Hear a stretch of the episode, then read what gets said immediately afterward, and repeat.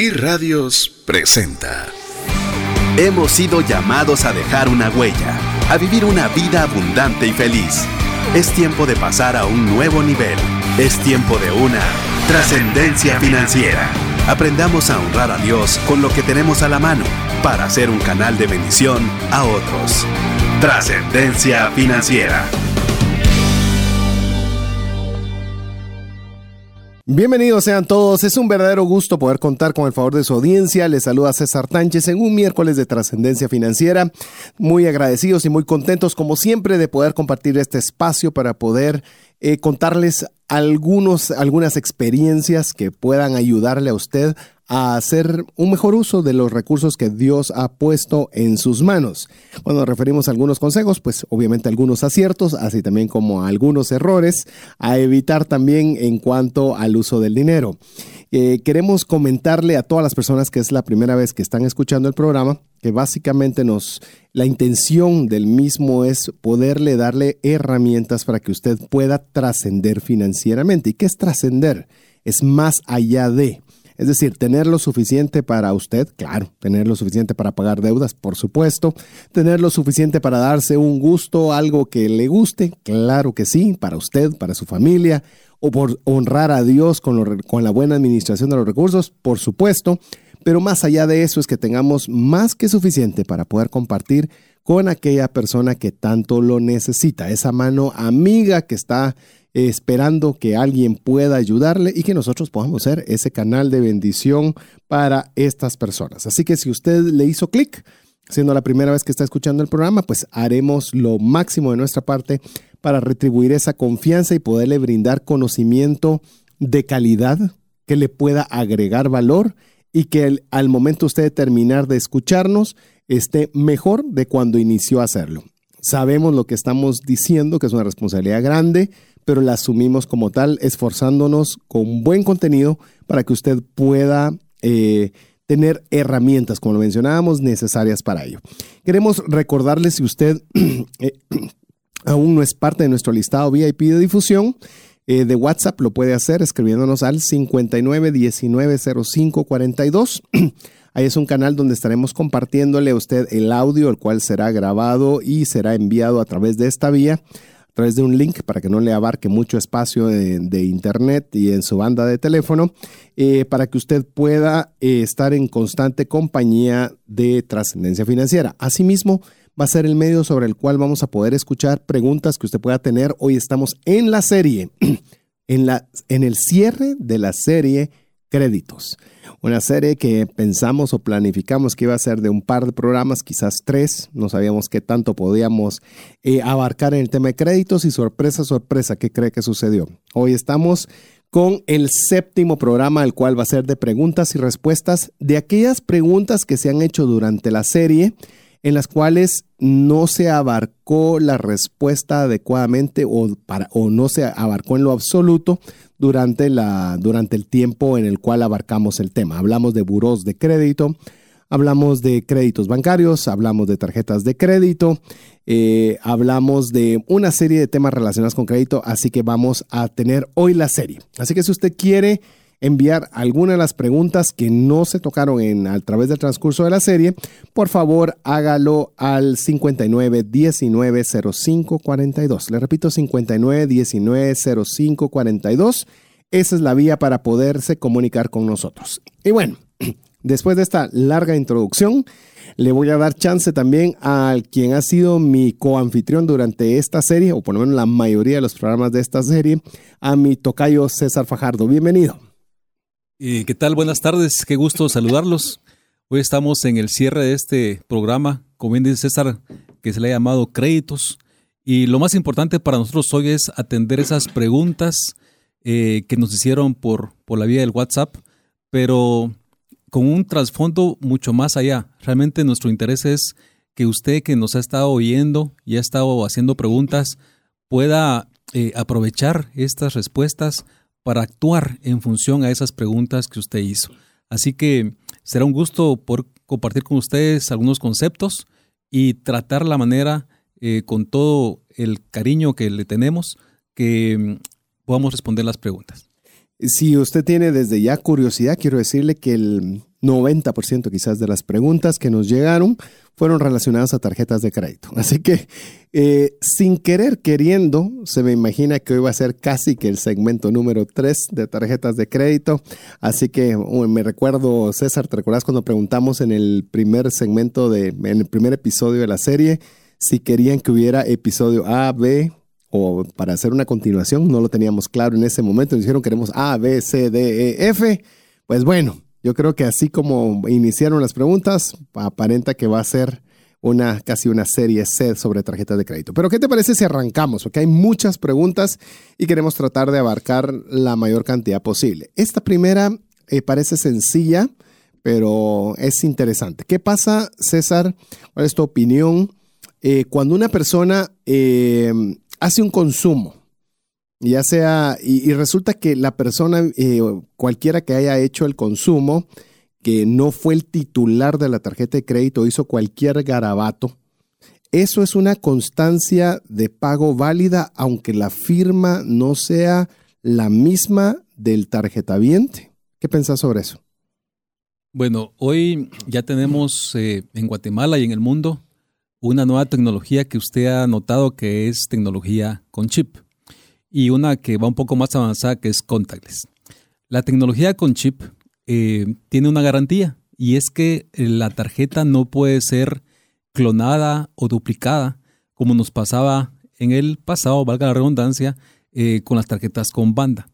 Eso quiere decir que si la tarjeta estuvo presente en una transacción es porque el titular de la tarjeta eh, también estuvo presente. Entonces, hoy por hoy, eh, por usted ha notado que en unas gasolineras de color amarillo, este, usted ya no está firmando el voucher. De hecho, eh, comentábamos en un programa que hasta el NIT queda grabado. Así que la firma en estos días ya no es necesaria cuando una tarjeta de crédito tiene incorporado el chip. Es decir, solo quiero tenerlo yo claro. Cuando no existía esta tecnología, alguien podía hacer un duplicado, eh, un, duplicado ilícito de la tarjeta y podía hacer las transacciones porque no, digamos, a la a falta de esta tecnología era viable hacerlo. Ahora el chip ya es, llamémosle, es una forma segura más que la banda en la cual no hay forma de duplicación, excepto estando una persona con la tarjeta física en mano. Es correcto. De hecho, usted seguramente tiene algún pariente o de repente a usted le pasó a un amigo que le dijo, me duplicaron la tarjeta. Y efectivamente teníamos ese problema tanto en Guatemala como en el mundo y por eso surge esta nueva tecnología, que ya tiene cerca de cuatro o cinco años de estar funcionando. Y esto vino a sustituir de alguna manera esa, esa firma que nos garantizaba que el cliente había hecho la transacción. Ahora la tarjeta es suficiente porque sabemos que un titular eh, la está aportando. Es correcto, usted puede pensar, ¿y qué pasa si la tarjeta está presente pero yo no la estoy? Si usted no tiene la tarjeta en su mano, entonces es cuando usted avisa. El dilema que estaba con el clonación es que usted podía tener la tarjeta con usted y otra persona estar con un duplicado haciendo un mal uso de ella. Entonces, llamemos esa parte, al menos en esa parte tecnológica, pues obviamente es mejor. ¿Qué pasa si usted no tiene una con chip? Pues escuchando lo que bien dice Tocayo aquí, eh, creo que vale la pena que pida una tarjeta que tenga chip. Le va a dar una, un nivel de garantía adicional. Eh, vamos con otra consulta. Dice, algunos comercios cobran un porcentaje adicional al precio de efectivo y otros no. Esto me imagino que va encaminado a que hay ciertos comercios, como lo vimos en uno de los programas, en que suben el cargo que la tarjeta de crédito les hace a ellos por la utilización de, la tarjeta de crédito. Sí, efectivamente, eh, posiblemente lo ven más con mayor frecuencia cuando usted utiliza una tarjeta Visa y quiere hacer uso de las famosas Visa cuotas. Y el comercio le dice, si usted quiere tres pagos o seis pagos, no le cuesta nada, pero si quiere diez o doce, tiene un recargo de X. Como bien comentábamos en el programa inicial de esta serie, efectivamente el quien paga el costo financiero de esa transacción es la empresa que está vendiendo el producto o el servicio. Seguramente sus costos de esta empresa este, es el pagar, el dar más financiamiento representa una tasa de descuento mayor y por eso la quiere compartir con el cliente. Pero honestamente eso no está correcto. El comercio debiera de ofrecer los pagos precio contado hasta el máximo que su margen lo permita o el margen que él quiera eh, sacrificar en esa transacción. Así que eh, yo le sugiero que insista con el comercio eh, de que no está permitido eso, porque realmente no está permitido. Debe ser un precio único en la transacción, ya sea de contado, en efectivo, con cheque o con bisacotas. Quiero comentarte que a raíz de esta serie, curiosamente he tenido eh, muchas preguntas y muchos comentarios relacionados a la serie. Ha sido una serie que, que creo que a muchas personas les ha aclarado muchos conceptos, yo siendo el primero quizás. Eh, y, me, y debatiendo sobre un tema, no debatiendo, hablando sobre este tema, fíjate César, me decía, yo nunca creía en las tarjetas de crédito, es una persona que se maneja absolutamente en pagos de contado y obviamente incluso decía que él aconsejaba a cualquier persona que no usara una tarjeta de crédito. y yo le digo, está bien, pero si lo tenés presupuestado, pues obviamente gastas con la tarjeta de crédito y puedes aprovechar los planes de la alta, etcétera. Entonces estábamos en esa, en esa conversación y pasaron los meses, esa primera conversación, pasaron los meses y hace poco conversamos. y él me decía algo súper interesante. Me dijo, mira, después del análisis que hicimos de esa conversación, me di cuenta que cuando vas a un establecimiento, obviamente si uno lleva su control de gastos, su presupuesto y demás, o sea, cuando tienes tus finanzas controladas, pagar en efectivo es más caro que pagar con tarjeta de crédito. Y, yo estaba esperando porque sé que alguien que no estaba a favor de las tarjetas de crédito. Y me dice, sí, porque fíjate que si algo cuesta 10, yo pago 10 con cash o alguien paga 10 con una tarjeta de crédito. El tema es que el que paga con la tarjeta de crédito le dan puntos, millas, viajes que yo le pago porque yo estoy pagando el precio formal del producto, porque el establecimiento no está perdiendo. Simplemente a su precio base del artículo le sube todos los costos administrativos y demás, que el que paga en efectivo está financiando los beneficios que utiliza el que utiliza bien la tarjeta de crédito. Y eso me hizo pensar, es cierto. O sea, realmente una persona que utiliza bien el instrumento está comprando a un precio más bajo del que está comprando en efectivo. Mire, oiga bien, no le estoy diciendo agarre la tarjeta y vaya a, hacer destrozos con ella. Si usted tiene sus finanzas en control, tiene su presupuesto, sabe cuánto va a gastar, paga menos por un artículo cuando usted paga con tarjeta de crédito. Sí, también hay un costo. Eh, hay un costo de una transacción de un cajero automático. Por ejemplo, si usted va a un cajero automático y mm, hace un retiro de cualquier cantidad, usualmente le cobran una comisión por ese retiro en efectivo, tres quetzales, cinco quetzales, lo que sea de lo que su banco le cobre. Así que, adicional a lo que decía César, también hay un costo en la transacción, hay un riesgo adicional. Como bien decía César, no estamos este, promoviéndolo que use tarjeta de crédito, pero sí dándole su lugar al adecuado uso de un medio de pago. Definitivamente, bajo ese medio, le digo, eh, tiene sus buenas consecuencias. A ver, esta pregunta está sencilla, me refiero a sencilla de comprender. Eh, a ver si me puedes ayudar, César, con ella. Dice, ¿por qué hay establecimientos que ponen un mínimo de compra? ¿Habrá alguna razón lógica? Porque hoy en día un parqueo lo puedes pagar, que son 5 quetzales, 10 quetzales. Eh, ¿Habrá alguna razón por la cual un, comercio ponga un mínimo? La verdad es que no. Eh, no hay ninguna razón hoy por hoy. En el pasado, quienes tienen más de 40 años me entenderán lo que voy a comentar. Efectivamente, cuando uno hace una transacción con una tarjeta de crédito, sacaban un folletito que ahí estaban todas las tarjetas de crédito que no este, se podían aceptar. O sea, no era nada electrónico, era por teléfono o una consulta de, una lista negra. Entonces, eh, el dedicarle tiempo a buscar, hacer todo ese análisis, revisión, involucraba un tiempo. Pero hoy ustedes han visto incluso anuncios en los medios de comunicación que cuando alguien paga en efectivo, para la cola. y efectivamente, hoy pagar con un medio de pago electrónico, sea tarjeta de crédito, débito, es mucho más rápido que pagar en efectivo. Así que no hay una, posiblemente la persona dueña del negocio se, quedó, con, eso, pero realmente hoy pagamos cinco quetzales un parqueo con tarjeta de con crédito. tarjeta de crédito o débito, que yo creo que va muy relacionada a esta otra pregunta que nos hacen también. Dice, es, si es legal de que le soliciten a uno poner su teléfono eh, anotado en el voucher, eh, principalmente porque uno no sabe quién es el que, bajo, bajo qué manos quedará eh, la información sobre el voucher. Yo tengo mi opinión al respecto y después de que, de que César nos dé la suya, pero yo creo que esto, eh, corregime si no estoy mal, por lo menos con mi primera presunción, esto también era una práctica antigua y quedó, eh, es decir, ha ido caminando durante el tiempo, pero era algo que en su momento tenía una razón de ser y hoy considero que es obsoleto. Es correcto. Me remonto igual a esa época en donde uno consultaba el librito, la lista negra, y a veces el, el emisor de la tarjeta decía, este consumo no se lo autorizo porque sí estaba allí. O era una tarjeta robada, una tarjeta perdida. Entonces el comercio tenía la tarea de localizar al cliente para decirle su tarjeta o el medio que me dio para pago, me lo rechazaron cuando yo lo fui a cobrar. Así que, por favor, págueme. Entonces, esa referencia, el número de teléfono, se quedó en la historia. Pero hoy, al igual que el mínimo, este, no tiene usted por qué anotarlo. Con la tarjeta con chip, así como hablamos de que es mucho más fácil, que usted no tiene que firmar, pues el medio de pago está garantizado. Toda vez está la transacción autorizada en el POS, que es la maquinita que hablamos al inicio, el comercio está garantizando al 100% el pago. Así es.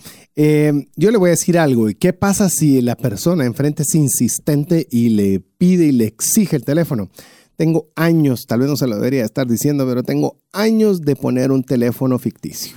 La verdad, le digo, ¿para qué voy a poner mi número de teléfono? Uno, porque es algo que es, ya no es una costumbre que se haga.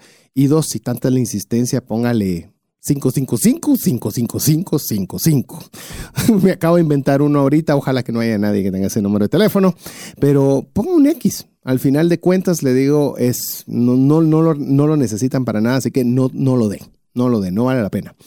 A ver, esta pregunta que nos hacen también, por cierto, si usted quiere hacerlas, ya nos están entrando una buena cantidad de preguntas, pero si usted quiere hacerla, aún está a tiempo, es, mándenos su consulta al WhatsApp dedicado a trascendencia financiera 59 19 05 42. Le repito, 59 19 05 42 es todo lo relacionado con créditos, aunque si usted se va dando cuenta, pues la gran mayoría son relacionadas a tarjeta de crédito.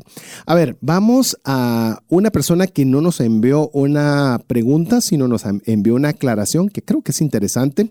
Me imagino que quizás trabaja para algún emisor o para alguna empresa de administración de tarjetas de crédito, en la cual nos dice que vale aclarar que la comisión que se cobra a través del uso de los, de, la, de cabalmente los POS de estas máquinas no es por volumen de facturación, sino depende del giro del negocio. Porque Correcto. tal vez no lo dejamos muy claro en, en ese primer episodio y creo que es muy válido decirle que realmente esa comisión que le cobran al, al establecimiento va en relación al giro del negocio y no al volumen de facturación. Incluso nos incluye que lo que es los POS que están conectados a los móviles, es decir, a los teléfonos, computadoras y demás, eh, ya no hay montos mínimos de facturación. Es correcto. Y es buena la aclaración porque usted cuando utiliza su tarjeta en una gasolinera, pues a la gasolinera le cuesta un monto mínimo. Si va a un supermercado, pues también es un monto un poco mayor que la gasolinera. Si va a un restaurante, pues es un poco mayor. Si va a una boutique que tiene menos transaccionalidad, pues sí es un poco mayor. Es correcto y agradecemos la, la, aclaración.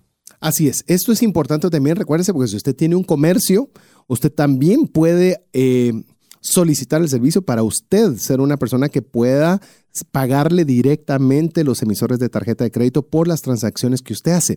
Hoy por hoy en los teléfonos electrónicos se hace, eh, en los teléfonos se hacen las autorizaciones electrónicas, así que usted también puede tener esa herramienta y es sumamente práctico. Hoy en día le digo con unos amigos, hace el servicio de mi vehículo en mi casa Ahí llevan todos sus implementos en su auto, que es todo lo que necesitan, y ahí mismo en su teléfono yo les pago y es sumamente práctico. Así que también véalo no solo como un usuario, sino también como un prestatario de un servicio que puede tener eh, más acceso a más clientes si tiene esta facultad. Hoy en día es bastante sencillo es y casi cualquier persona le, le, le, facilita la posibilidad de tener esta, esta oportunidad. A ver, otra pregunta. Dice... Eh, Si se trabajan convenios de pago para las tarjetas de crédito, ok. ¿Cómo se trabajan los convenios de pago para las tarjetas de crédito? Eh, bueno, ok. Yo creo que esta, esta es una pregunta bastante recurrente y quiero delimitarla a lo siguiente, César. Cuando uno habla de convenios de pago o menciona la palabra convenios de pago, lo usual uno es pensar cuando ya está en las agencias de cobro, es decir, cuando ya el emisor subrogó o dio su cartera que no va a seguir cobrando directamente a estas agencias. Mi pregunta es concreta, ¿puede antes de llegar a una agencia de cobro acercarse a un emisor para solicitar un convenio de pago? Y la pregunta número dos, alineada a ella, es, ¿hay algún parámetro, decir, ok, yo no te atiendo si no tenés por lo menos N número de fechas vencidas o hay en, lo que, en tu conocimiento alguna serie de requisitos para calificar a convenios dentro del emisor. Sí, esto también, como hablábamos, ha ido cambiando. Los emisores cada día se han tomado la conciencia de que es importante ayudar a su cliente. Ese cliente que hoy está en problemas, mañana posiblemente ya lo superó, se convierte en un cliente fiel. Y así lo están viendo ya varios emisores.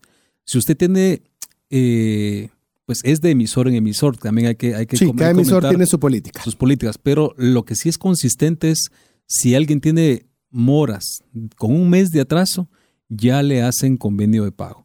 Eh, posiblemente algunos emisores, cuando el cliente está al día y alguien dice, mire, me quedé sin empleo hace una semana y sí veo un poco complicado pagar el próximo mes mi tarjeta de crédito, pero si su cuenta está al día, hay que reconocer que algunos emisores hoy todavía tienen su política de, decir hasta que esté en mora lo puedo atender.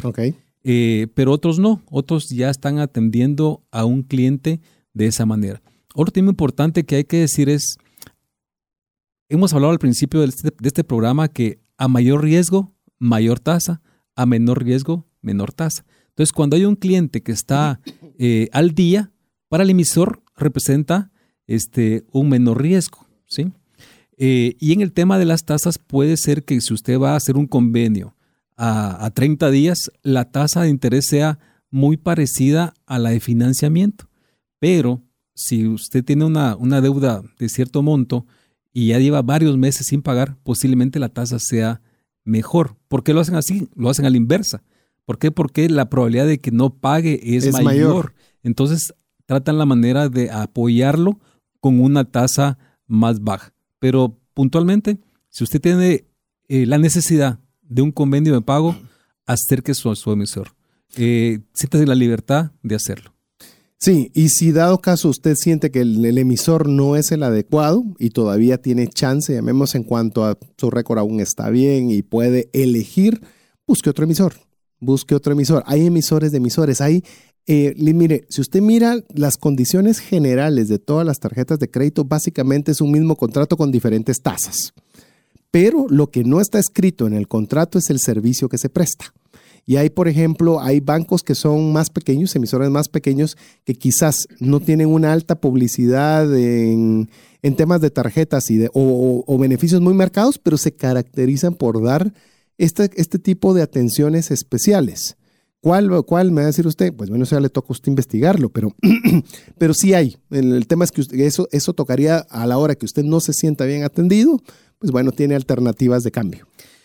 Hay un tema que no tocamos durante el programa o la serie, eh, pero que surge hoy eh, por las preguntas que nos han hecho.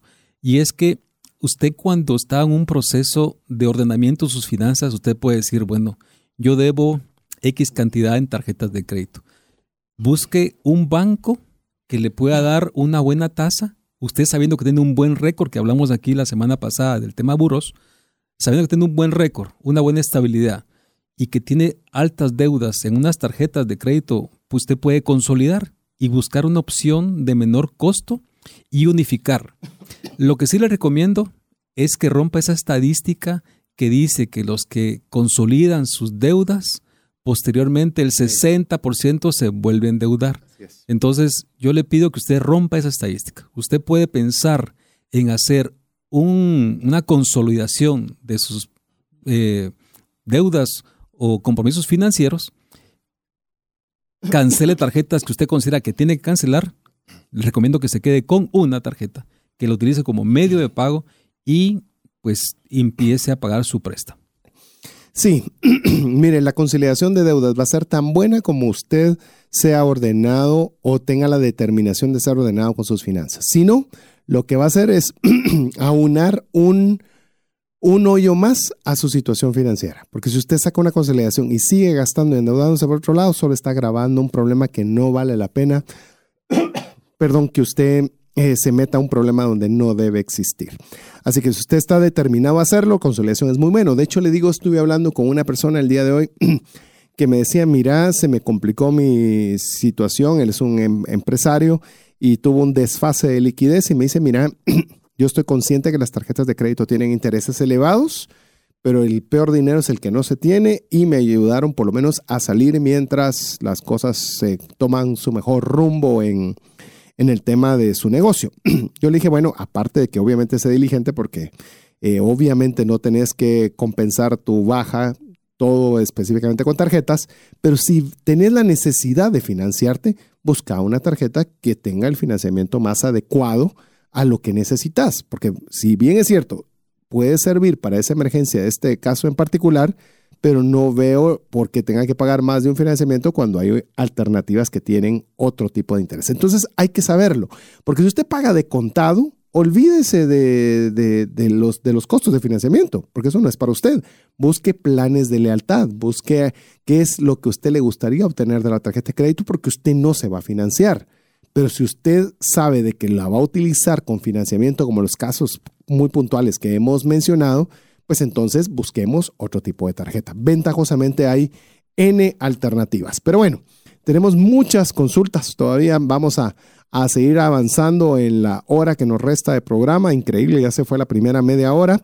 Eh, vamos a dejarle con buena música mientras usted tiene la oportunidad también de escribirnos y mandarnos un mensaje a nuestro WhatsApp. Recuerde, es un WhatsApp dedicado exclusivamente para trascendencia financiera, ya sea para saludarnos o mandarnos una, una inquietud o duda. Automáticamente, si usted nunca, lo, nunca había sido parte de nuestro listado VIP difusión, le incluiremos para que usted esté al tanto de todo lo que sucede aquí en Trascendencia Financiera. El número es, ¿está usted listo? Si usted viene en el tráfico de la ciudad de Guatemala, puedo estar seguro que tranquilamente puede mandar ese WhatsApp, por lo menos por donde yo estaba transitando, que es el 59190542. Le repito, 59190542. Lo dejamos con buena música. Hola, te saluda César Tánchez y tengo una pregunta para ti. ¿Te gustaría ir más rápido y más lejos en tus finanzas? ¿Te gustaría tener finanzas saludables y mantenerte así? Esa es la razón por la cual te animo a que tú puedas profundizar cinco pasos para una vida abundante y feliz a través de leer este libro con el mismo nombre, más rápido y más lejos en sus finanzas. Estoy convencido que este libro te ayudará a establecer tu propósito, a liberarte de gastos y de deudas y de muchas herramientas que serán importantes para que puedas tener una vida abundante y feliz. Puedes adquirir este libro en las principales librerías de Guatemala y si tú vives fuera de las fronteras de nuestro país, puedes hacerlo a través de Amazon en versión digital o en versión física. Espero que tú puedas disfrutar de esta experiencia para tener una vida abundante y feliz. WhatsApp exclusivo para trascendencia financiera. 59190542.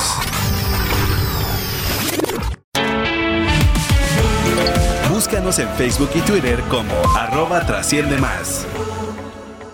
Agradecemos a cada una de las personas que finalmente nos están escribiendo al WhatsApp dedicado a Trascendencia Financiera 5919 0542 Alejandra Enríquez, Juan Pablo Pérez. Eh, siguen entrando, entonces me hace mucho, me refresca la página y me cuesta. Jorge Monzón, Juan Carlos, Juan Macastañeda, Loli Gil, eh, Ricardo Figueroa, Juan Carlos Jerónimo, Cristian Salma, Inor del Cid, Ana Villatoro, Ceci de Chan, Silvia de Quiroa, y todas las personas que todavía aún no puedo mencionar sus nombres porque recién nos están escribiendo por primera vez al WhatsApp dedicado a trascendencia financiera. Le recordamos, si usted quiere ser parte, escríbanos ya solo, ya sea solo para darnos su nombre y apellido para que le incluyamos en nuestra lista de difusión, o bien si tiene alguna duda relacionada con créditos, pareciera que es de tarjeta de crédito, mas no estamos hablando exclusiva de tarjeta de crédito, pero todas las dudas han venido en relación a este tema de las tarjetas de crédito. Una pregunta creo que es bastante sencilla, pero vale la pena aclararla. Eh, César, el tema, una persona pregunta, mire, en el tema de las cuotas o credicuotas o como sea que se llame el, fraccionamiento por pagos, preguntan si solo se puede hacer una a la vez o se pueden hacer varias al mismo tiempo. Eh, como siempre, la, respuesta general es depende, pero la mayoría de los emisores, eh, eso es una, un parámetro, usar un término, en función a su límite de crédito. Varios funcionan, por ejemplo, usted tiene un límite de 10 mil quetzales, algunos le dan el 50% adicional para visa cuotas, otros el 80%, otros el 100%. O sea, va a depender de su emisor. Otros dan 20 eh, transacciones, otros dan 12, otros dan 8. Entonces, la, recomendación es que usted le pregunte a su emisor, pero la mayoría este, aceptan eh, una cantidad superior a uno. Sí, yo coincido totalmente. Pregúntele a su emisor, eh, varían, pero los comentarios que dio César son totalmente, por lo menos lo que yo he podido experimentar. A ver, esta es una buena pregunta. ¿Hay emisores en tu conocimiento que obliguen el pago de membresía y seguros dentro de la tarjeta de crédito? Es decir, no te doy tarjetas si no me pagas membresía, no te doy tarjetas si no me pagas los seguros como una forma obligatoria. La membresía del primer año usualmente eh, todo la dan gratis. Y del segundo año adelante, algunas prácticas eh, actuales es que eh, en función al consumo, eh, ya sea que no se la cobran o se la cobran, usted llama y se la acreditan o se la extornan. no creo que sea un tema de obligatoriedad porque pues ha cambiado un poquito la práctica. Lo que sí es cierto, si usted tiene una tarjeta de crédito y no la usa, el emisor pues va buscar o preferir que se la que pague la, esa membresía porque usted está representando un costo para el emisor. Con respeto, no, no quiero que se moleste, pero si usted no utiliza una tarjeta de crédito, la tiene guardada y, no hace ninguna transacción, usted realmente está generándole un costo a un emisor. ¿Por qué? Porque los, hoy por hoy solo lo voy a decir dos costos así rápidos. Uno, usualmente los emisores pagan por tarjeta activa en el sistema este, ya sea la franquicia o en su sistema que esté administrando. O sea, mínimo le cuesta dos dólares cada tarjeta al mes un emisor, aunque no la use. Entonces el emisor lo que busca es que usted utilice la tarjeta de crédito y sí, va a tratar la manera de decirle, mire, pague la membresía. O este año se la voy a acreditar, pero por favor utilícela para que el próximo año se la podamos dar gratis. Pero sí, el emisor busca que usted utilice la tarjeta y va a tratar la manera de forzar a que usted la pague. Así es, así que sí podría, la práctica normalmente en membresías es que no. Seguros, eh, la gran mayoría también no obliga la, la adquisición del seguro de la tarjeta, eh, pero si hubiera algún emisor, vuelve el mismo consejo. Si usted eso no le gusta, pues también hay diversos tipos de emisores para que usted pueda cambiarse.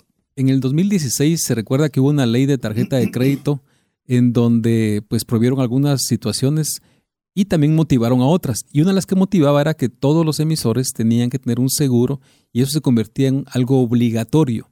Eh, esa ley, pues si se recordará, estuvo vigente cerca de un mes, eh, se suspendió provisionalmente y ya se ratificó que ya está suspendida totalmente. Entonces, eh, la respuesta es, si usted quiere para un seguro, eso es por decisión propia, no es obligatorio. A ver, esta pregunta, hablamos bastante sobre ella en un programa, pero Creo que vale la pena hacer el énfasis nuevamente a pesar de que ya conversamos sobre esto. ¿Qué pasa si tan solo me atraso un día en pagar después de mi fecha límite de pago? Bueno, como bien hablábamos, el programa creo que fue el número dos. Em, esto está, es un sistema el que administra realmente eh, los cálculos de los intereses de los, de los emisores. Si su fecha de pago es el día 5 y usted no paga, paga el día 6, pues el sistema automáticamente en la noche hace un cálculo de los clientes que no pagaron. O sea, literalmente le va a cobrar intereses aunque usted se atrase un día.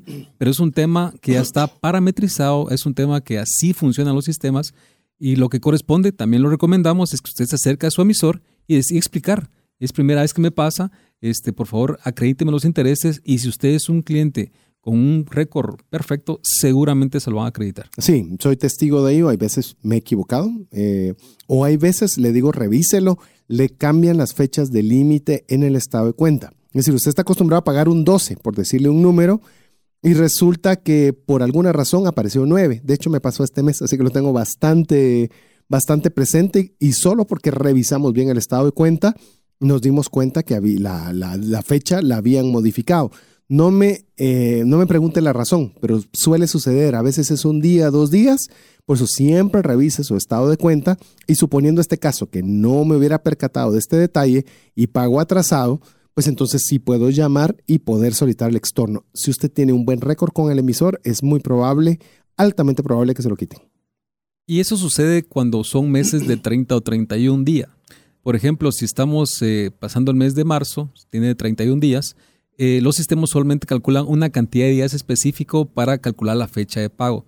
Eh, algunos emisores manejan o utilizan una fecha fija, pero otros lo utilizan en función a los días del mes. Entonces, como dice César, la recomendación es observe siempre su fecha de pago en el estado de cuenta. Y si no quiere hacer eso, acostúmbrese que a la fecha que usted tenía en mente, que es la última, quítele cinco días. Ahí va a tener seis. Seis. Ahí está. Ya vieron, yo digo cinco y la respuesta correcta eran seis. Hágalo siete, pues una semana antes. Así no tiene que estar corriendo y pensando que algo de esto sucede. Esto conlleva que si usted pagó posterior a la fecha de pago, que aquí es otra pregunta que nos hicieron y la podemos amarrar bien, es va a existir intereses por mora, porque está pagando posterior a la fecha máxima que tenía para pagar. Normalmente los emisores tienen dos criterios para los intereses por mora. ¿Nos podrías orientar a los amigos las dos formas normales que los emisores utilizan para los cobros de mora? Con mucho gusto.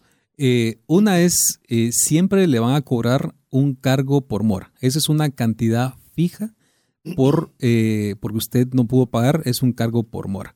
Y otra es los intereses que van en función al pago mínimo, una tasa de interés. Entonces, eh, pues no se enoje, así funciona tanto en Guatemala como en otros países. Que el tarjeta de crédito o no, porque si te atrasas en un pago, incurrís en mora. Sí, pero en cuanto a tarjeta de crédito, usualmente es el cobro del cargo por mora, que es un monto fijo, más, una tasa de interés por el pago mínimo que no se atendió. O sea, usualmente, si usted, pues lamentablemente no pudo pagar, va a encontrar de entrada dos cargos en su estado de cuenta. Así es. Algunos hacen ese cargo, como bien decía César, lo hacen ese porcentaje sobre todo el saldo, es decir, las, el total de lo que usted adeuda. Y hay otras, en el caso, ah, no, esto sería en el sobregiro, ¿verdad? Vamos a, vamos, vamos a hacer dos, dos, dos salvedades. Sobregiro es cuando usted gasta más de lo que le habían autorizado el límite de crédito. Entonces hay un cargo por haberle dado el emisor más allá del límite que le había autorizado. Algunas, algunos emisores de tarjeta de crédito cobran ese porcentaje sobre la cantidad que se excedió. Es decir, supóngase que eran 10 mil y usted gastó 500 más, entonces le va a cobrar solo los, el, ese, ese cargo sobre los 500 que se excedió y hay otros que le van a cobrar por el total. Así que usted tiene que tener cuidado de ver cuál es consejo sano, tanto en sobregiro como en mora, no se sobregire y no caiga en mora. Y si sobregira, pague antes de la fecha de corte, porque usualmente los cálculos se realizan en la fecha de corte. Buen punto, buen punto. Ese no lo había visto también. Porque básicamente puedes sobregirarte, quiero entender eso, pero si abonaste antes de que esté la fecha de corte, no se te va a tomar como un sobregiro, aunque por ciertos momentos estuviste sobregirado. Otra vez depende, sí. La mayoría efectivamente eh, no lo van a cobrar, pero otros sí lo cobran en función al día que se sobregiró. A ver, dice otra pregunta, ¿qué sucede si lo que gasté con mi tarjeta lo pago en su totalidad antes de la fecha límite? ¿Me genera intereses o me genera cargos? ¿Qué, respuesta tenés al respecto? Es que me quedo un poquito pensando. Eh, ¿Me puedes repetir la, Es decir, en la fecha de límite de pago era 10 y vino esta persona y pagó el total, la totalidad el 1, pagó 9 días anticipados. ¿Gana intereses o al contrario, le cobran cargos por pagar anticipadamente? No, no, no. Realmente como es un medio de pago y usted tiene una fecha de pago establecida, si usted paga antes, eh, pues efectivamente solo libera su, su disponibilidad para utilizarse. Eh, hace algunos años atrás, también otra vez los que tienen alguna cierta edad, se recordarán que las tarjetas de crédito, cuando usted tenía un saldo a favor, eh, le pagaban intereses. Pero eso de alguna manera es un, era, algo complicado explicarlo, entonces se, eliminó esa práctica, porque efectivamente habían emisores que pagaban intereses por saldos a favor. Pero eh, contestando puntualmente, no hay recargo por ningún motivo y pues tampoco hay descuentos porque usted pagó anticipado. A ver, dice, mi pregunta es, cuando un establecimiento puede comprar algún artículo a cuotas, precio de contado, ¿realmente termina siendo precio de contado? ¿O hay algún truco que al final para que yo tenga que pagar más allá del precio contado? Más que una pregunta para el emisor, eso es una, es una investigación que usted debe hacer en el comercio. Yo usualmente lo hago. Suponga usted que encuentra un televisor que cuesta 600 y le dan 6 pagos precio de contado con la tarjeta. Entonces dice, bueno, son 100 mensuales cada mes, perfecto. Entonces yo le digo, mira, ¿y el precio de contado cuánto es? Lo mismo. Por eso mejorarlo con la tarjeta de crédito porque tiene el financiamiento. Ok, pero si yo te saco 600 o te doy 500, o anda a preguntarle a tu gerente si me hace un descuento, si te lo pago ahorita en efectivo. Esa es una forma de probar si de verdad, eh, como diría usted, no hay gato encerrado en la transacción. Le digo, en mi experiencia, porque a mí me encanta jugar con esto, no se imagina cuánto me gusta, escucho todo lo que me ofrecen de las tarjetas de créditos, negocio porque me interesa ver todos estos ángulos como usted bien pregunta. La gran mayoría no hay gato encerrado. ¿Por qué? Porque usted puede decir, sí, él está pagando de más. Sí, pero para ellos es mejor vender más volumen con una facilidad de pago que esperar a que llegue una persona con pago en cash o en decontado. Sí, efectivamente, yo ratifico lo mismo, no hay nada ahí oculto. Es una transacción en donde el comercio está sacrificando una tasa de interés para que usted compre.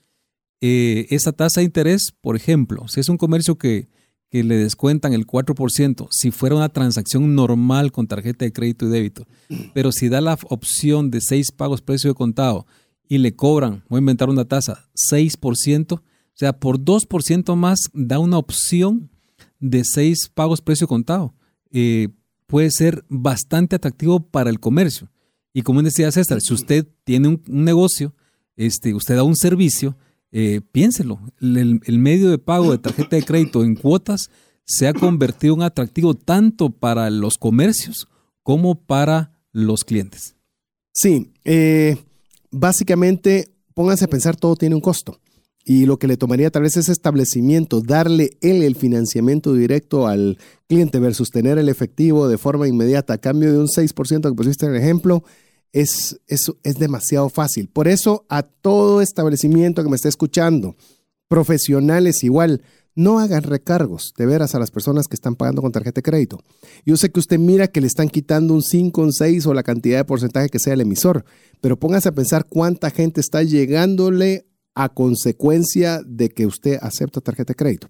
Entonces yo creo que no es lo correcto, aparte que no es lo legal, porque cuando se dice, y eso nos lo escribió también una persona también al WhatsApp 59190542, que los precios que se dan deben ser finales, no estarle poniendo cargos adicionales por fees y demás. ¿Ibas a decir algo? Sí, y aparte de eso, eh, también el comercio firma un contrato eh, de servicio, ya sea con la empresa POS, la color rojo, la color amarillo, este, en donde él también se compromete a respetar su precio. O sea, él firmó un contrato en donde no puede incrementar el precio.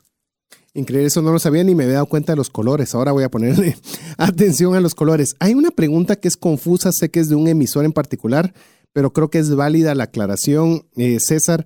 Es en unos estados de cuenta específicamente hay palabras que podrían ser eh, fácilmente confusas. A ver, aparece en un mismo estado de cuenta estas palabras.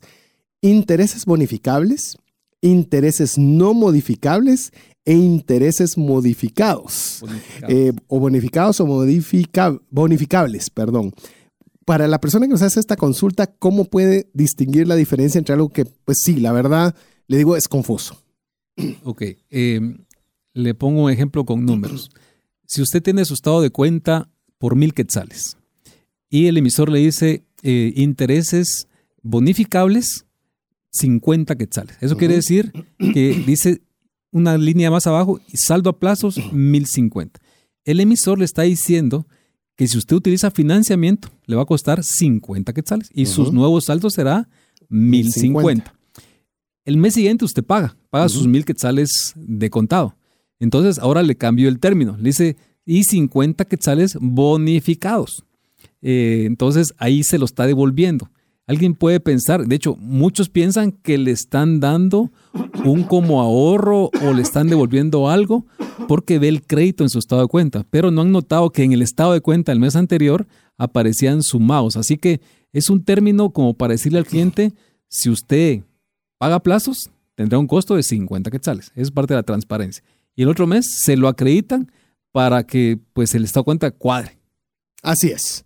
Así es, es decir, usted va a saber anticipadamente qué le cobrarían y si obviamente usted paga el contado, se lo cobraron pero se lo quitaron, ¿verdad? Porque aparece en un debe y después en un haber. Ahora, perdón, si usted debía mil y solo pagó 500, efectivamente ya los 1050 son parte de su saldo, menos 500, ahora debe 550.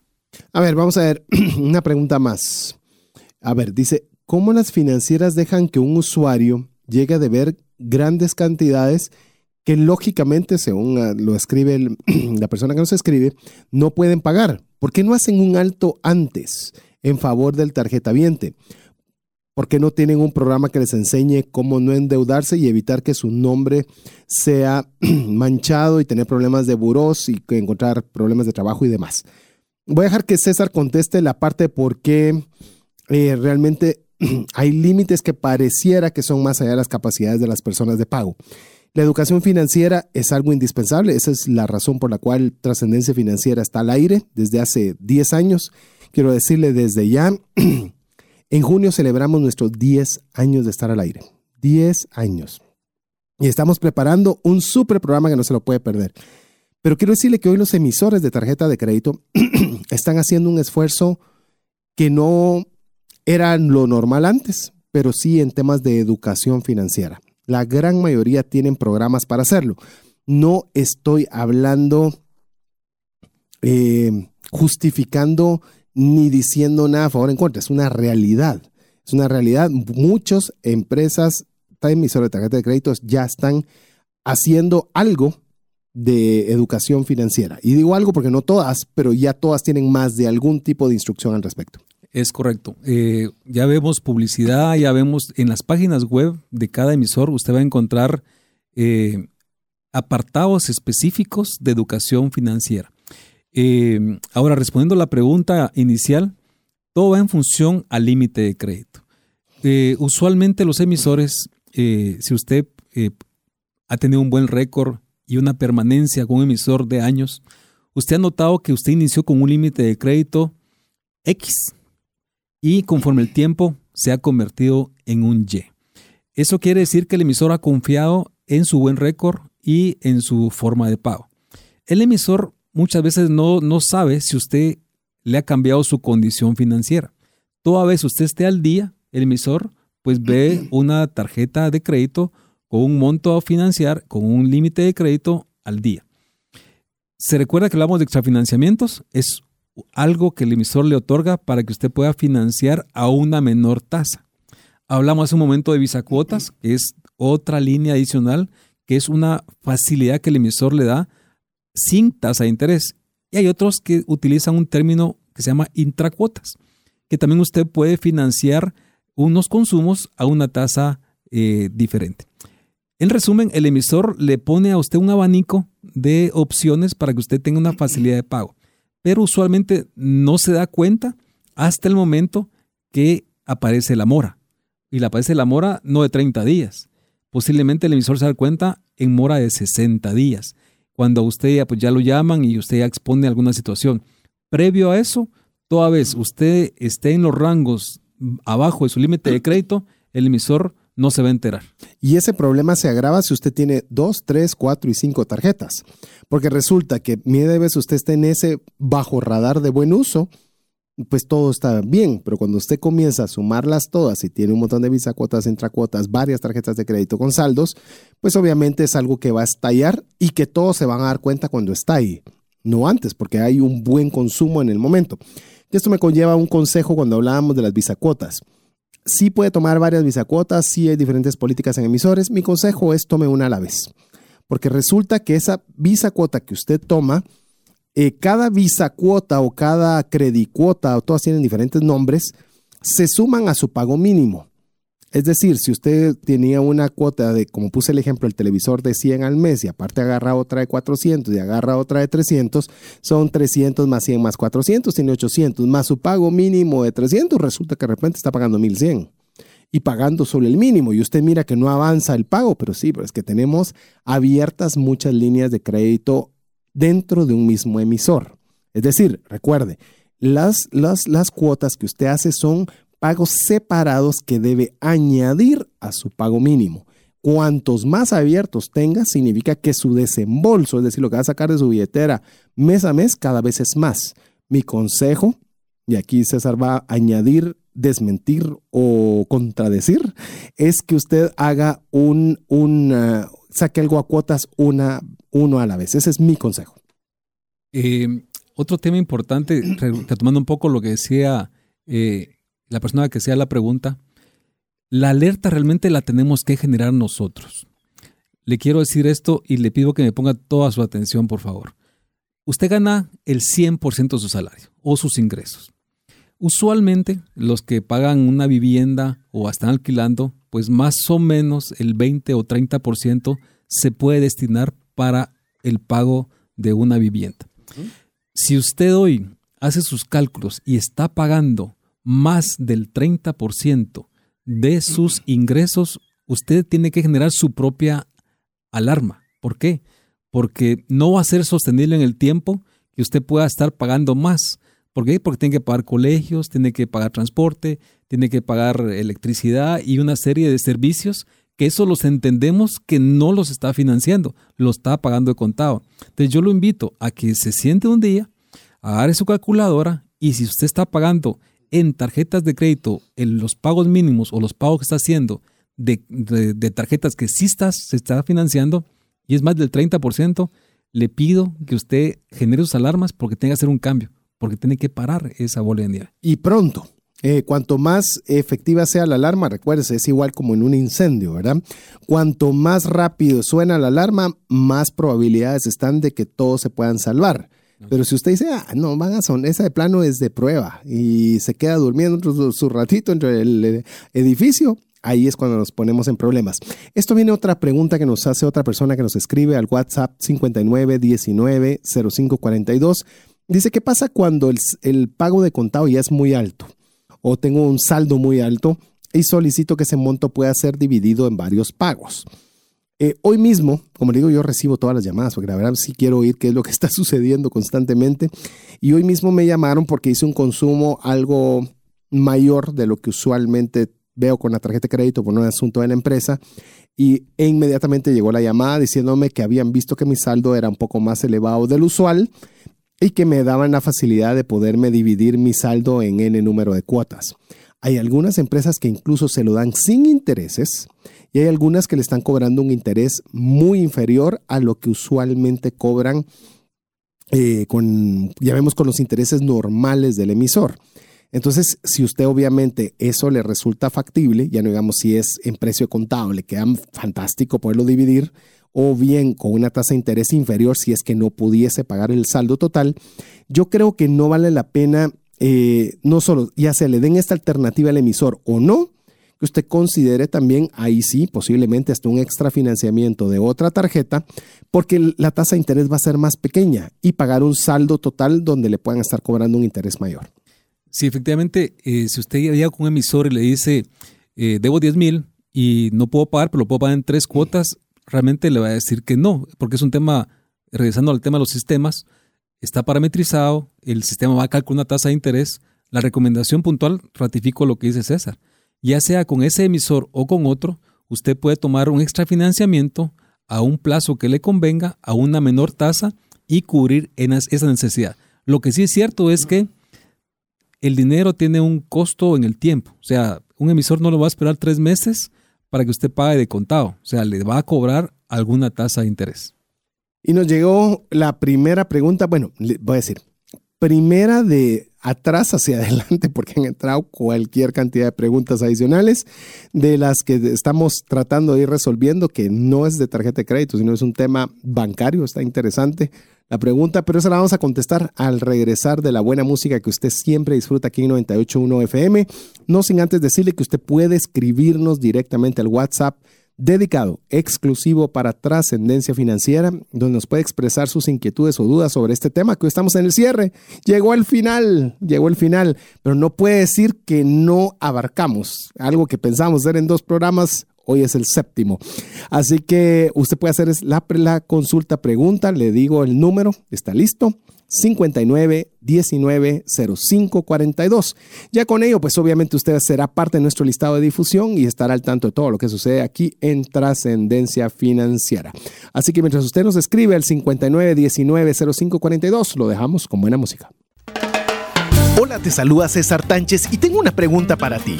¿Te gustaría ir más rápido y más lejos en tus finanzas? ¿Te gustaría tener finanzas saludables y mantenerte así?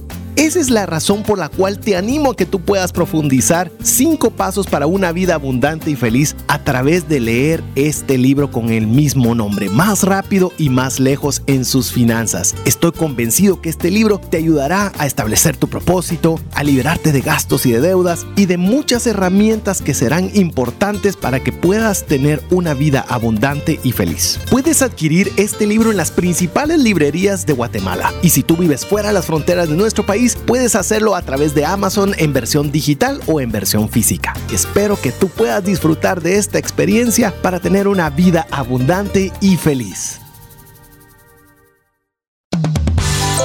WhatsApp exclusivo para trascendencia financiera. 59190542.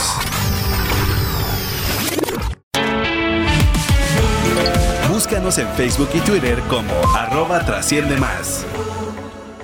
Así es, gracias a todos los amigos que nos están escribiendo. Muchos de ustedes es primera vez que nos escriben, les agradecemos. Eh, el que lo hagan, la confianza. Queremos decirle que si usted es parte de nuestro listado VIP de difusión del WhatsApp 59 1905 42, respetamos mucho el solo enviar contenido en tiempos apropiados con mensaje que sea constructivo y que le ayude a mejorar en sus finanzas personales en cualquier momento, óigalo bien, cualquier momento usted nos dice que ya no quiere ser parte del listado, con mucho gusto le retiramos del listado. Es bien sencillo, ha sucedido tres veces puntualmente. Y normalmente cada dos, tres meses ya, ya va tocando. Mandamos un mensaje para decirle a todas las personas que se sientan en libertad de decirnos si no quieren participar, porque esto es solo para construcción. Así que si usted quiere ser parte, muy fácil, escríbanos 59 190542. A ver, la primera pregunta no relacionada y creo que la respuesta también va a ser no relacionada con tarjetas de crédito. Una persona nos dice, quiero comentarles que compré una casa y compré unos terrenos, pero obviamente los temas de los gastos fueron más arriba de lo que de lo que me siento cómodo pagar, pero ya estoy en un punto en el cual no me alcanza el dinero que gano. ¿Qué, em, ¿Qué puedo hacer o qué podría hacer al respecto? Yo le voy a decir algo eh, puntual para todas las personas que pueden estar en una situación similar. Háblese con un carro, háblese con dos teléfonos, hable con, de la forma que usted quiera sobre algo que está pagando. Eh, muchas veces nosotros dejamos que los problemas, como bien decía César, no ponemos las alarmas a tiempo y cuando queremos tomar una decisión para ayudarnos, ya es muy tarde. Ya el problema se agravó y solucionarlo es bien difícil. Cuando todavía uno está solvente, cuando uno todavía puede pagar, pero ya siente la presión, como nos la dice esta persona, es momento de actuar. Veo que hay una casa y hay un terreno, desconozco más detalles de los que la persona nos describió, pero si yo me encuentro en una situación económica que ya me siento muy apretado, vendo uno de los dos y se lo digo y se oye, ah, es que voy a vender un patrimonio. El patrimonio es nuestro hasta que lo terminamos de pagar. Si no, a lo contrario, es de la institución a la cual nos está prestando el dinero hasta que paguemos la última cuota. Y si hay algo que le está quitando la paz, le digo, no, no vale la pena. Mejor es tener tranquilo su comida, tranquilo su sueño, tranquilo su actividad laboral y relacional en su casa, que tener dos activos los cuales está sufriendo para pagar. Lo digo con mucho respeto, lo digo con mucha sensibilidad y empatía, pero bajo la, situación descrita, eso sería lo que yo le recomendaría. Sí, y también pensemos en el punto de vista de flujos de efectivo. Eh, si usted tiene una condición hoy donde su flujo efectivo está disminuido, usted tiene que buscar medios para aumentar esos flujos. Y una de las formas es vendiendo algo. Si usted tiene algo que vender, la recomendación es véndalo. Eso lo va, ese le va a ayudar a tener flujos positivos para afrontar a nuevos compromisos. Y posiblemente si es un bien inmueble, eh, posiblemente generó plusvalía y eso le, lo contabiliza usted eh, en, su memoria, porque realmente no creo que tenga contabilidad a una persona que está a nivel individual, pero eso le va a generar una ganancia. Entonces, la recomendación es, si está con esa condición, es preferible vender el bien. Si nosotros no hacemos eso, simplemente va a llegar el momento en el cual no va a poder pagar, en el cual va a perder la casa, va a perder el terreno, y va a mantener una deuda. Eso es lo que va a suceder. Yo no estoy diciendo ni, ni es mi deseo, ni le estoy profetizando de que eso suceda. Pero muchas veces cuando nosotros no tenemos la alarma a tiempo, eso es lo que llega a suceder. Es mejor prescindir de algo y cortar el fuego que estar con la expectativa a veces ilusoria de no hacer nada y esperar que las cosas funcionen y resulta que cuando queremos hacer algo ya es muy difícil. Yo he visto a varias personas que eh, están pagando su auto y les pasa exactamente lo mismo. La recomendación es vende ese auto y cómprese uno posiblemente de, de menor precio o posiblemente de mayor antigüedad. Pero es preferible andar un vehículo más antiguo eh, y tener esa paz de que no lo, está, no lo está debiendo. Yo sé que afecta el ego, ahí es un tema que no me voy a meter el día de hoy, pero pero al ego hay que mantenerlo un poquito abajo, que es importante en esta época. El ego puede destruirle sus finanzas personales, se lo pongo así de sencillo. A ver, esta pregunta es fácil, se la respondo de una vez. Eh, hace eh, algún tiempo no pagué mi tarjeta, no sé cuál es mi situación.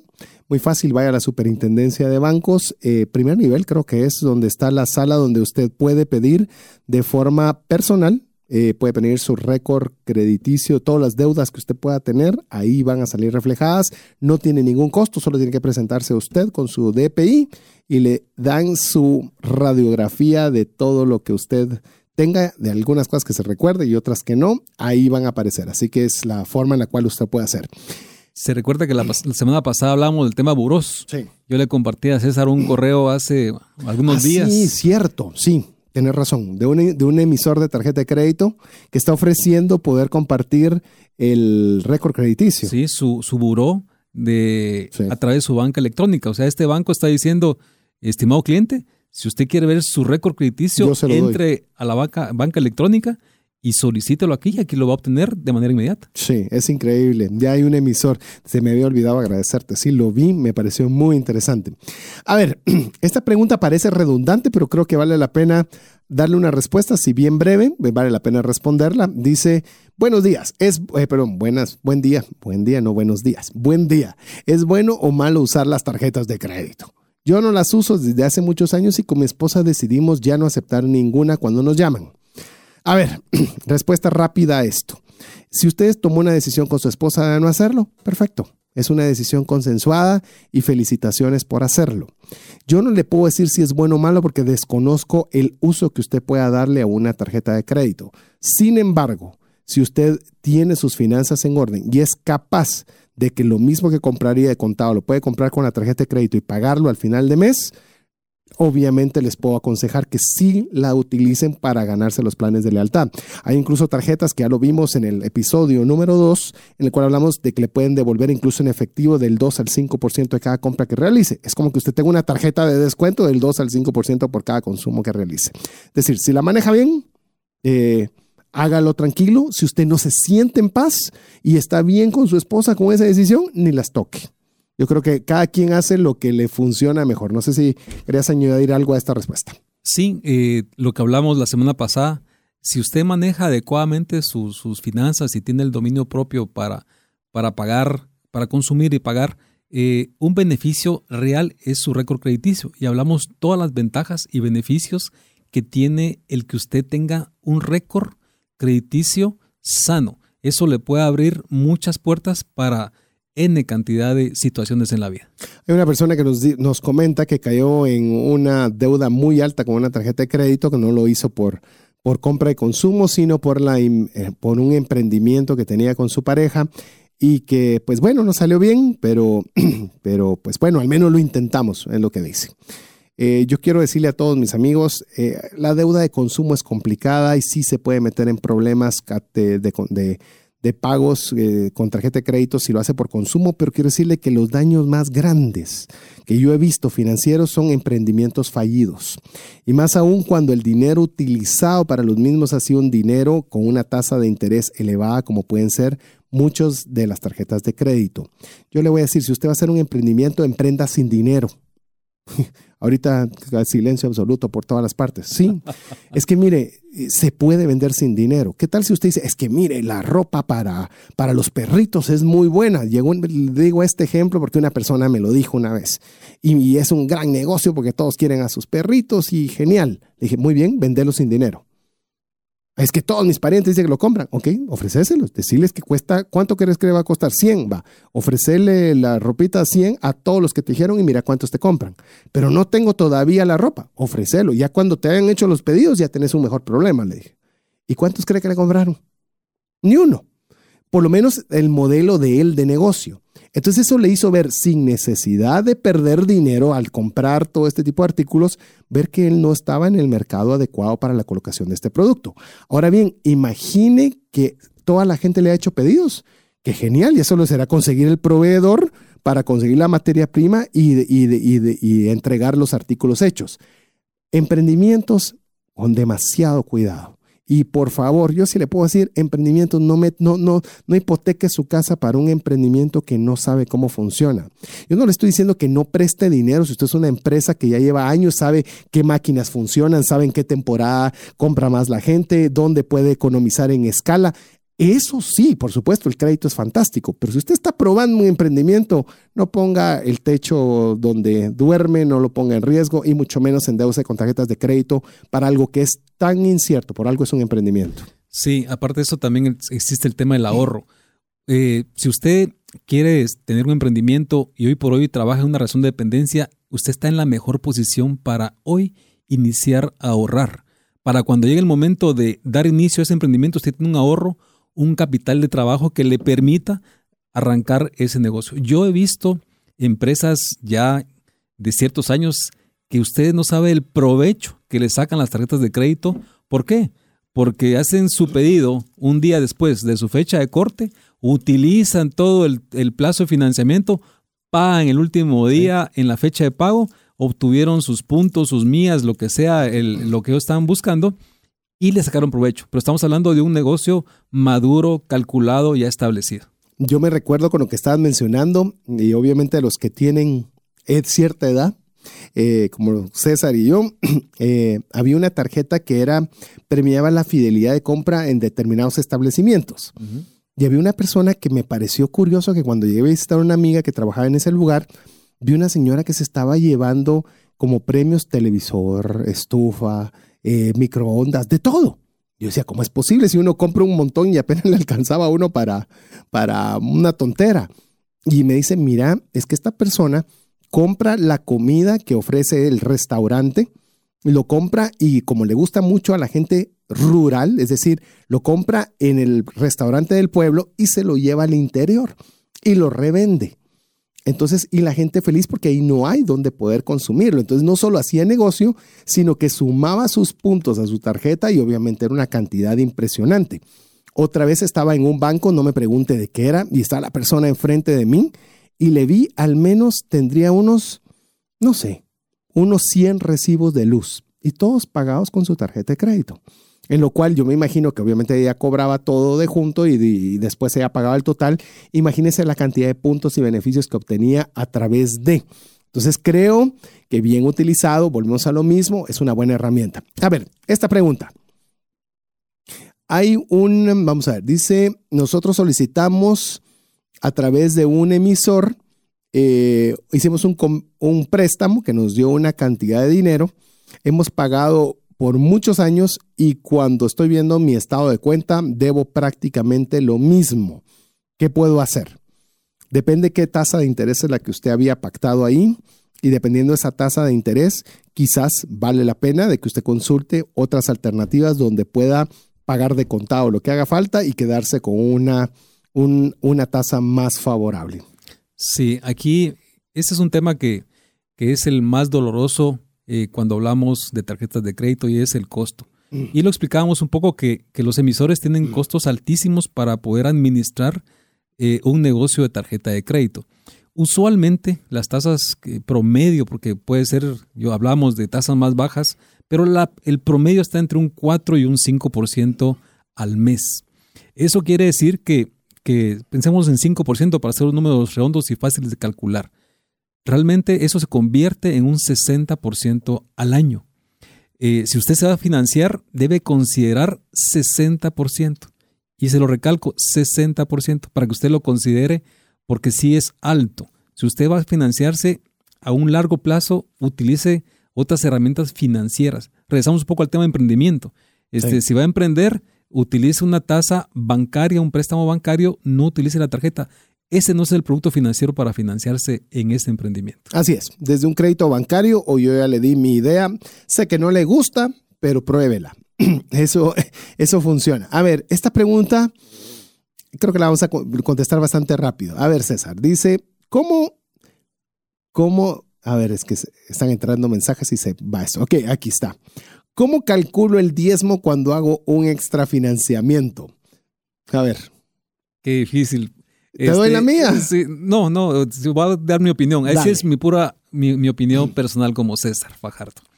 Este, yo no diezmaría por un préstamo. Yo tampoco. Este, ¿Por qué? Porque es un recurso eh, que voy a tener que pagar. Yo voy a diezmar sobre mis ingresos, sobre mis ganancias y no sobre mis préstamos. Es como, por ejemplo, usted va a comprar una casa y el banco le desembolsa a usted medio millón de quetzales es lo mismo. O sea, usted, eh, bajo la pregunta, no voy a diezmar sobre el préstamo que voy a obtener para pagar mi casa. Lo que sí voy a diezmar es sobre mis ingresos. Así es. Así yo no tengo nada más que agregar. Diezme sobre sus ingresos, más no sobre préstamos. Es decir, ah, sí, pero ya formé mi casa y es parte de mi activo. Sí, pero usted diezmó de los ingresos que permitieron comprar eso como comprar un teléfono, como comprar cualquier otro tipo de artículo. A ver, esta, esta duda está interesante. A ver, yo creo que la podemos contestar también algo rápido. Dice, yo tengo una tarjeta de crédito con más de cinco años de atraso, ya que no la pagué. ¿Hay algún riesgo para mí, ya que pienso cancelarla, pero no sé si me darán algún beneficio en la forma de pago o estaré perjudicándome por andar investigando? Eh, con el tema de la prescripción, ¿qué pensás sobre este tema? Y te voy a comentar porque nos escribió una persona de una agencia de cobros dándonos una referencia sobre esto. Ok, eh, yo creo que el buen nombre eh, hay que mantenerlo. Eh, y sí estoy convencido, porque estoy convencido que con un plazo ese de esa magnitud de cinco años, usted va a obtener beneficios, va a obtener descuentos, si usted lo sabe negociar bien. considero que lo correcto es que se acerque al emisor o a la casa que le está cobrando y ofrezca un pago y solicite usted un descuento. Solicítelo. Seguramente se lo van a dar. ¿Por qué? Porque ya es un dinero en el tiempo que el emisor lo daba por perdido y si usted hoy está afrontando esa, ese compromiso, considero que le van a dar un descuento. Yo me animaría a decirle, eh, aunado a lo que ya dijo César, porque yo creo en la honestidad, en la integridad y en el buen nombre. Que si nosotros prestamos algo, lo correcto es pagar, claro, pagar lo justo. Habiendo dicho eso y hablando del margen de cinco años, puede ser que la deuda esté prescrita, puede ser. Si está prescrita, usted tiene mejores herramientas para negociar. ¿Cómo lo va a saber? Vaya a la superintendencia de bancos y ahí va a aparecer qué es lo que hay. si ya prescribió, le animamos a que pague, pero va a tener buenas herramientas para poder negociar. Si está que le falta un mes o dos meses o lo que fuere, espere que se prescriba y luego cumpla con su obligación moral y ética de hacer un buen pago.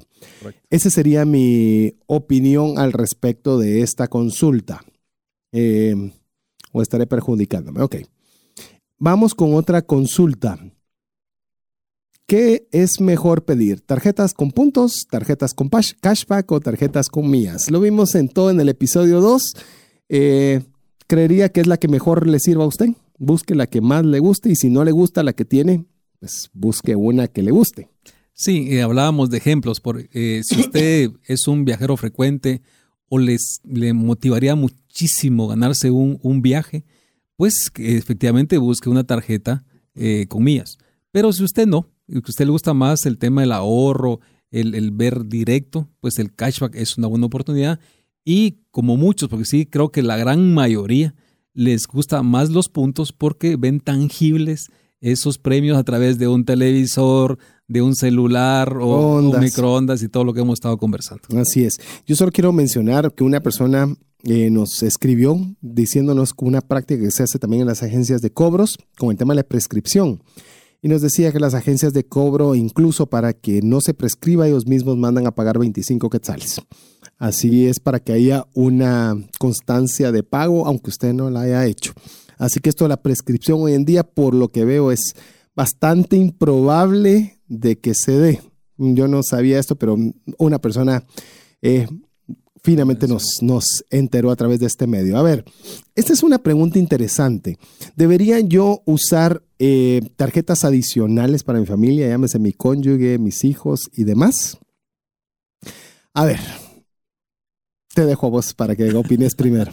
Bueno, desde el punto de vista de orden, eh, sí es recomendable, porque está bajo un presupuesto, eh, seguramente eh, la provisión, eh, lo que la persona está haciendo es ordenando sus finanzas y es una buena manera de que también el cónyuge o los hijos aprendan a utilizar un medio de pago. mi recomendación, sí, bajo un, un, método de control hay emisores que usted puede definir qué límite de crédito le quiere dar a cada quien. Por ejemplo, a su esposa le puede decir el 50% de su límite, a su hijo mayor o le puede decir mil quetzales al mes, y al menor 500 quetzales al mes. Realmente ya los emisores están participando muchísimo en este tipo de, administración financiera para que usted tenga el control de sus finanzas. Así es, adicional que eso no le resta a usted un ápice de responsabilidad de enseñarles el adecuado uso a cada persona que le dé una tarjeta de crédito. Mi esposa me comenta constantemente cómo era de amenazante sus papás cuando le dieron la tarjeta adicional.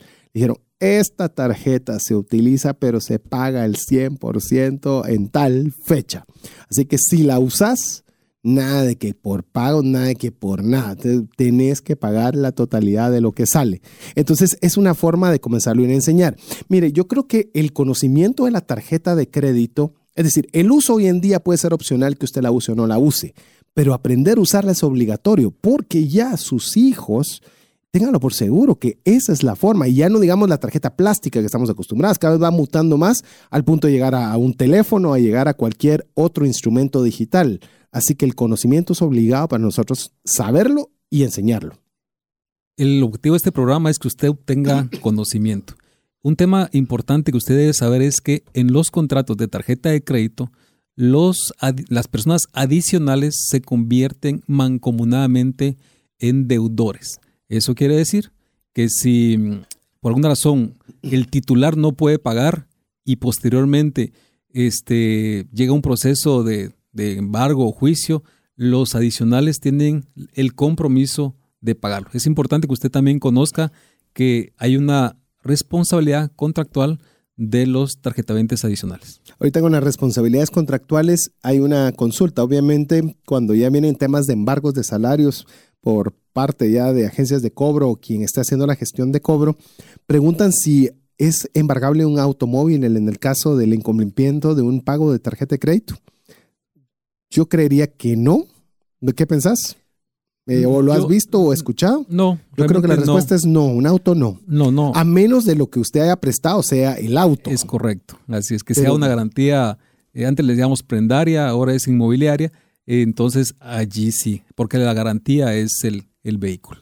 Otra pregunta rápida en esta misma vía legal, si es eh, a tu criterio legal, dicen acá que se cobre eh, los finiquitos cuando se terminan de hacer pagos. Otra vez va a depender de su, de su emisor. Algunos bancos no lo cobran, Otros sí, pues considera usted que alguien tiene que gestionar, imprimir un documento, pasar algunas firmas y dedicarle tiempo. Entonces solamente genera un costo, eh, pero depende del banco. No, no, no todo lo cobran, pero sé que algunos sí lo están cobrando. Una persona nos dice, después de tener un crédito pésimo, ¿al cuánto tiempo se puede recuperar? Le animo a que escuche el podcast de la semana pasada donde hablamos de los buros de crédito. Creo que nos adentramos mucho en eso y le va a dar una buena luz al respecto. a ver, ¿qué opinan sobre los créditos que dan para los grupos de señoras, amas de casa, emprendedoras tales como Compartamos, Finca, FIAC, entre otros? ¿Qué pensás de estos microcréditos que se dan principalmente en el interior? Bueno, eh, he comentarle que esto ha sido un modelo exitoso porque eh, pues la industria que se dedica a eso ha notado primero una baja eh, mora, por consiguiente las tasas de interés son de cierto, de cierto monto, no son tan altas, y ayuda muchísimo a que las mujeres emprendedoras principalmente tengan un recurso financiero para poder iniciar un negocio. Eh, yo en lo personal lo veo como, como algo bueno, eh, pues quien está otorgando el dinero está garantizando que va a tener su retorno ese dinero, por consiguiente la tasa o los, las comisiones o lo que pueda cobrar son menores porque tienen una garantía de pago adicional. Así que yo lo veo bien, honestamente. Eh, esta pregunta es interesante. Dice una persona que pagó la totalidad de su tarjeta, pero no canceló la tarjeta. Resulta que ahora le están cobrando 7 mil quetzales a base de pura membresía. Eh, ¿Qué debería hacer una persona? Porque podría darse de que pues yo no mandé a cancelar, simplemente no la usé y al yo no usarla resulta que ahora debo un montón de años de membresía, lo cual con intereses mor y demás se volvió gigantesco. Cuando uno cancela una tarjeta de crédito, ¿qué debería hacer? Pues eh, lo correcto es efectivamente ya sea una gestión que uno le... La gestión se le llama ese trámite que usted va a hacer a un banco en donde hace constar que usted devolvió la tarjeta de crédito y que están cancelando la tarjeta. Ese, eso no tiene ningún costo eh, otra es la pregunta anterior, solicité un finiquito, seguramente le van a cobrar algunos un costo, pues preferiblemente eh, páguelo, pero tiene un documento que respalda que ya no debe eh, esa cantidad o, ese, o esa tarjeta o ese préstamo, lo que sea.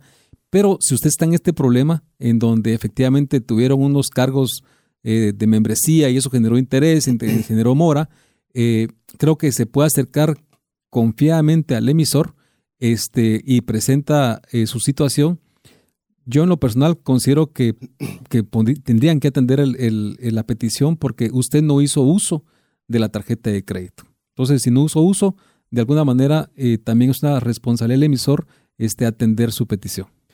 No nos va a dar tiempo, según yo íbamos a poder avanzar. Tenemos, no sé, 50, 100, 100 preguntas más que no hemos podido ni siquiera alcanzar a leer. Eh, no vamos a extender al 8, lamentablemente. Vamos a ver si se nos ocurre una forma creativa. Tal vez hacemos un Facebook Live eh, para poder tener ese espacio para todas las preguntas que quedaron inconclusas y algunas de ellas, de todas las personas que escribieron al 59190542. Eh, nos vamos a tomar el tiempo de poder contestar aquellas que puedan ser contestadas por esa vía. Ténganos paciencia porque sí entraron bastantes consultas. Le animo, muy pronto le estaremos enviando también vía WhatsApp los links de toda la serie, porque yo estoy seguro que muchas de sus consultas van a ser contestadas escuchando la serie. Es algo que le digo, yo le puedo decir, muchas personas se han abocado a mi persona para decir lo que han aprendido a través de esta serie. Yo he aprendido muchísimo y consideraba saber bastante. Así que yo creo que vale la pena una persona que nos escribió y nos dice que está estudiando su maestría en finanzas y que le ha servido maravillosamente muchos de los conceptos aprendidos. Entonces yo calculo, no, yo creo que vale la pena que usted le dedique tiempo para escuchar nuevamente esta serie y aclarar muchas de las dudas, aunque hoy tuvimos buen chance de abarcar bastante, mi estimado César. Quiero aprovechar para agradecerte que me hayas acompañado en esta serie eh, yo creo que la audiencia y mi persona estamos muy agradecidos con tu conocimiento y sé que nos ha ayudado a poder conocer más de todos estos instrumentos y tomar buenas decisiones financieras. Bueno, pues para mí un gusto compartir con ustedes. Eh, me quiero despedir con dos, con dos frases que a mí me han servido muchísimo. Eh, una es cuando, cuando Jacobo recibe una instrucción, y está hablando Jacobo, quien está en el Antiguo Testamento, y le dicen, esfuérzate y sé valiente. Vimos muchas preguntas. Josué. Josué, perdón. Sí, es Josué. Disculpame. No, no, no. Disculpen por, por haberme equivocado. Josué. Eh, muchas personas hicieron preguntas porque están pasando momentos difíciles. Entonces la recomendación es tomar palabras como esta. Esfuérzate y sé valiente. Seguramente vas a salir del problema. Y la otra que me viene a la mente que, vale la pena comentar es que cuando Pablo está hablando con Timoteo, le dice, Pablo, Dios no nos dio un espíritu de cobardía, sino uno de poder, amor y me llama mucho la atención, lo último, y dominio propio. A veces estamos eh, teniendo problemas porque no tuvimos un dominio propio para decirnos no a nosotros mismos con algún gusto, con algún bien que nos, nos atraía o pues por un viaje o cualquier situación. Muchas veces nuestro dominio propio es el que nos ha fallado, así que yo le invito a que el dominio propio prevalezca de ahora en adelante. Si usted todavía tiene dudas de dominio propio, que su no sea no y que su sí sea sí. Es para mí uno de, las, de los versículos que más me gustan y más me retan también. Si usted decide que va a tener finanzas saludables, ya lo decidió y se acabó. Si usted decide que no va a comprar nada que no esté en su presupuesto o que usted pueda pagar, entonces es no. Cuando nosotros hacemos que nuestro sí sea sí y nuestro no sea no, vamos a minimizar, por no decir ex- eh, acabar o terminar nuestros problemas relacionados con el mal uso del crédito. Así que con esto terminamos la serie créditos. Tal vez hagamos un créditos 2.0 más adelante, pero de momento le vamos a animar a que usted esté en nuestro listado de difusión exclusivo de WhatsApp de trascendencia financiera para recibir el audio que Jeff, el ya famoso Jeff, eh, se va a encargar de editar y tenerlo disponible para que usted lo reciba el día viernes directamente a su WhatsApp. Esto va a ser eh, para que usted lo pueda tener fácil acceso y solo hacer un clic, tiene que ser parte de nuestro listado de difusión. Mándenos su nombre y su apellido al 59 19 05 42. En nombre de Jeff en los controles, César Fajardo, mi coanfitrión en esta serie, y su servidor César Tánchez, esperamos que este programa haya sido de ayuda y bendición para usted, para su familia y su entorno. Que Dios le bendiga. Hemos recibido herramientas prácticas que nos ayudarán a trascender más, no solo para beneficio propio, sino de nuestro prójimo. Esto fue Trascendencia Financiera, porque honramos a Dios cuando usamos bien los recursos que administramos. Hasta nuestro próximo programa. Esta es una producción de iRadios Guatemala Centroamérica.